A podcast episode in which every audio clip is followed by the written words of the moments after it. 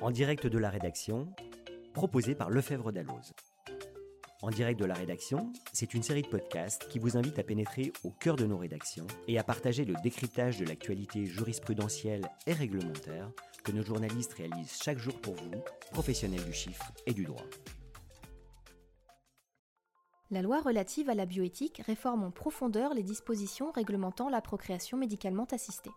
Jusqu'à présent, la PMA était réservée aux couples composés d'un homme et d'une femme et avait pour objet de remédier à une infertilité biologique ou d'éviter la transmission d'une maladie d'une particulière gravité. La loi met fin à ces critères médicaux d'infertilité et précise que la PMA est destinée à répondre à un projet parental. Ce projet parental peut être mené par un couple formé d'un homme et d'une femme ou d'un couple de femmes.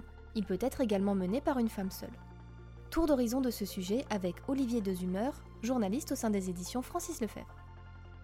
Retrouvez une analyse approfondie de ces questions dans notre dossier spécial Procréation médicalement assistée, au paragraphe 80 000 et suivant du Mémento droit de la famille.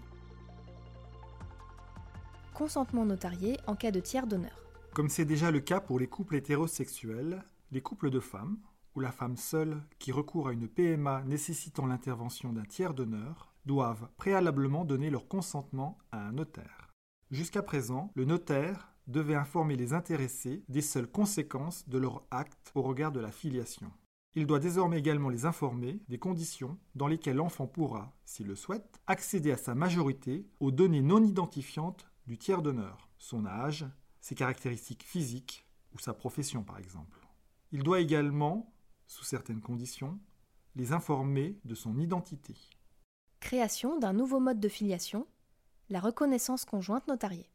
La loi crée un nouveau mode de filiation, la reconnaissance conjointe, pour les enfants nés d'un couple de femmes. Ces dernières doivent reconnaître conjointement l'enfant lors du recueil de leur consentement devant notaire. À l'égard de la femme qui accouche, la filiation est établie par la désignation de celle-ci dans l'acte de naissance de l'enfant. Pour l'autre femme, la filiation est établie par la reconnaissance conjointe faite devant notaire. Celle-ci est remise par l'une des deux femmes ou le cas échéant par la personne chargée de déclarer la naissance à l'officier de l'état civil qui l'indique dans l'acte de naissance. La femme qui, après avoir consenti à la PMA, fait obstacle à la remise à l'officier de l'état civil de la reconnaissance conjointe, engage sa responsabilité. Notons que la loi prévoyait déjà une disposition similaire pour le père qui ne reconnaît pas l'enfant issu de la PMA à laquelle il a consenti. Nom de famille et autorité parentale.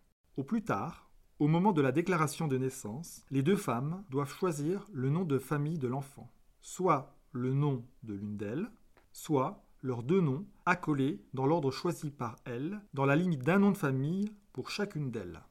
En l'absence de déclaration conjointe à l'officier de l'état civil, l'enfant prend leurs deux noms, dans la limite du premier nom de famille de chacune d'elles, accolés selon l'ordre alphabétique. Enfin, l'autorité parentale est en principe exercée conjointement par les deux femmes.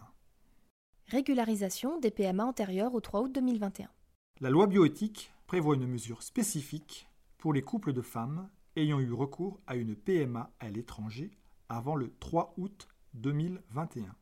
Ces dernières peuvent, jusqu'au 3 août 2024, faire devant notaire une reconnaissance conjointe de l'enfant dont la filiation n'est établie qu'à l'égard de la femme qui a accouché. Jusqu'à présent, seule l'adoption permettait à la conjointe de la femme ayant accouché d'établir un lien de filiation avec l'enfant. La reconnaissance conjointe sera inscrite en marge de l'acte de naissance de l'enfant sur instruction du procureur de la République si les conditions en sont remplies. En direct de la rédaction, c'est fini pour aujourd'hui. À bientôt pour un nouveau numéro, et d'ici là, restez connectés à l'actualité en vous abonnant à nos revues et en nous suivant sur les réseaux sociaux.